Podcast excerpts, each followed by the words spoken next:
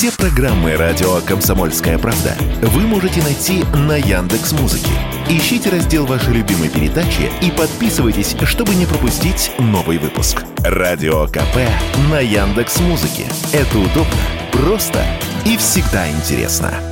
Продажи автомобилей «Лада» в России в апреле текущего года выросли в три раза и составили свыше 27,5 тысяч штук. Об этом сообщила пресс-служба «АвтоВАЗа». Результат в апреле стал самым высоким с декабря 2021 года, когда компания смогла продать почти 30 тысяч автомобилей. Наиболее популярной у клиентов моделью в прошлом месяце стала «Лада Гранта». Самая доступная модель бренда установила рекорд по продажам в России. «АвтоВАЗ» в апреле продал почти 20 тысяч тысяч единиц таких машин. Это количество также на четверть больше показателя марта. Далее в рейтинге продаж идут Нива Легенд и внедорожник Нива Travel. С чем связаны рекордные продажи отечественного автогиганта, рассказал ведущий рубрики «За рулем» на радио «Комсомольская правда» Максим Кадаков.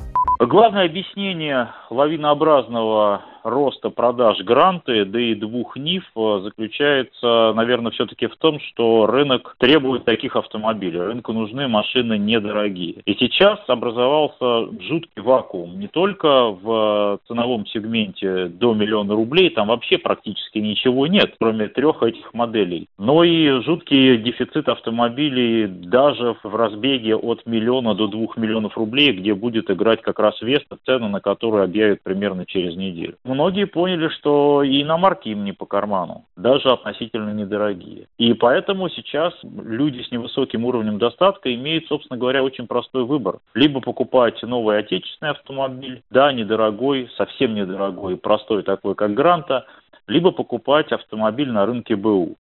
На фоне ухода иностранных автопроизводителей доля АвтоВАЗа на российском рынке выросла на треть, до 28%, сообщал в январе директор по продажам компании Виталий Осипов. Это рекордный показатель более чем за 10 лет. Возникает резонный вопрос. У АвтоВАЗа высокие продажи, значит и большие прибыли. Но это не совсем так, отмечает автоэксперт Максим Кадаков.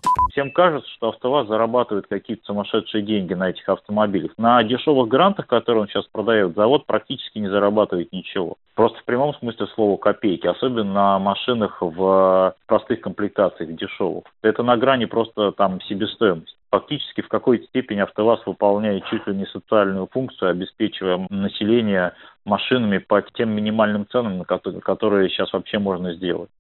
С мая этого года АвтоВАЗ поднял цены на автомобили «Лада» в среднем на 2%, сообщал президент компании Максим Соколов. При этом он отметил, что общий рост цен на машины не превысит прогнозируемый уровень инфляции в России в 2023 году. Глава автогиганта объяснил рост цен подорожанием компонентов для автомобилей у поставщиков в связи с ростом курса.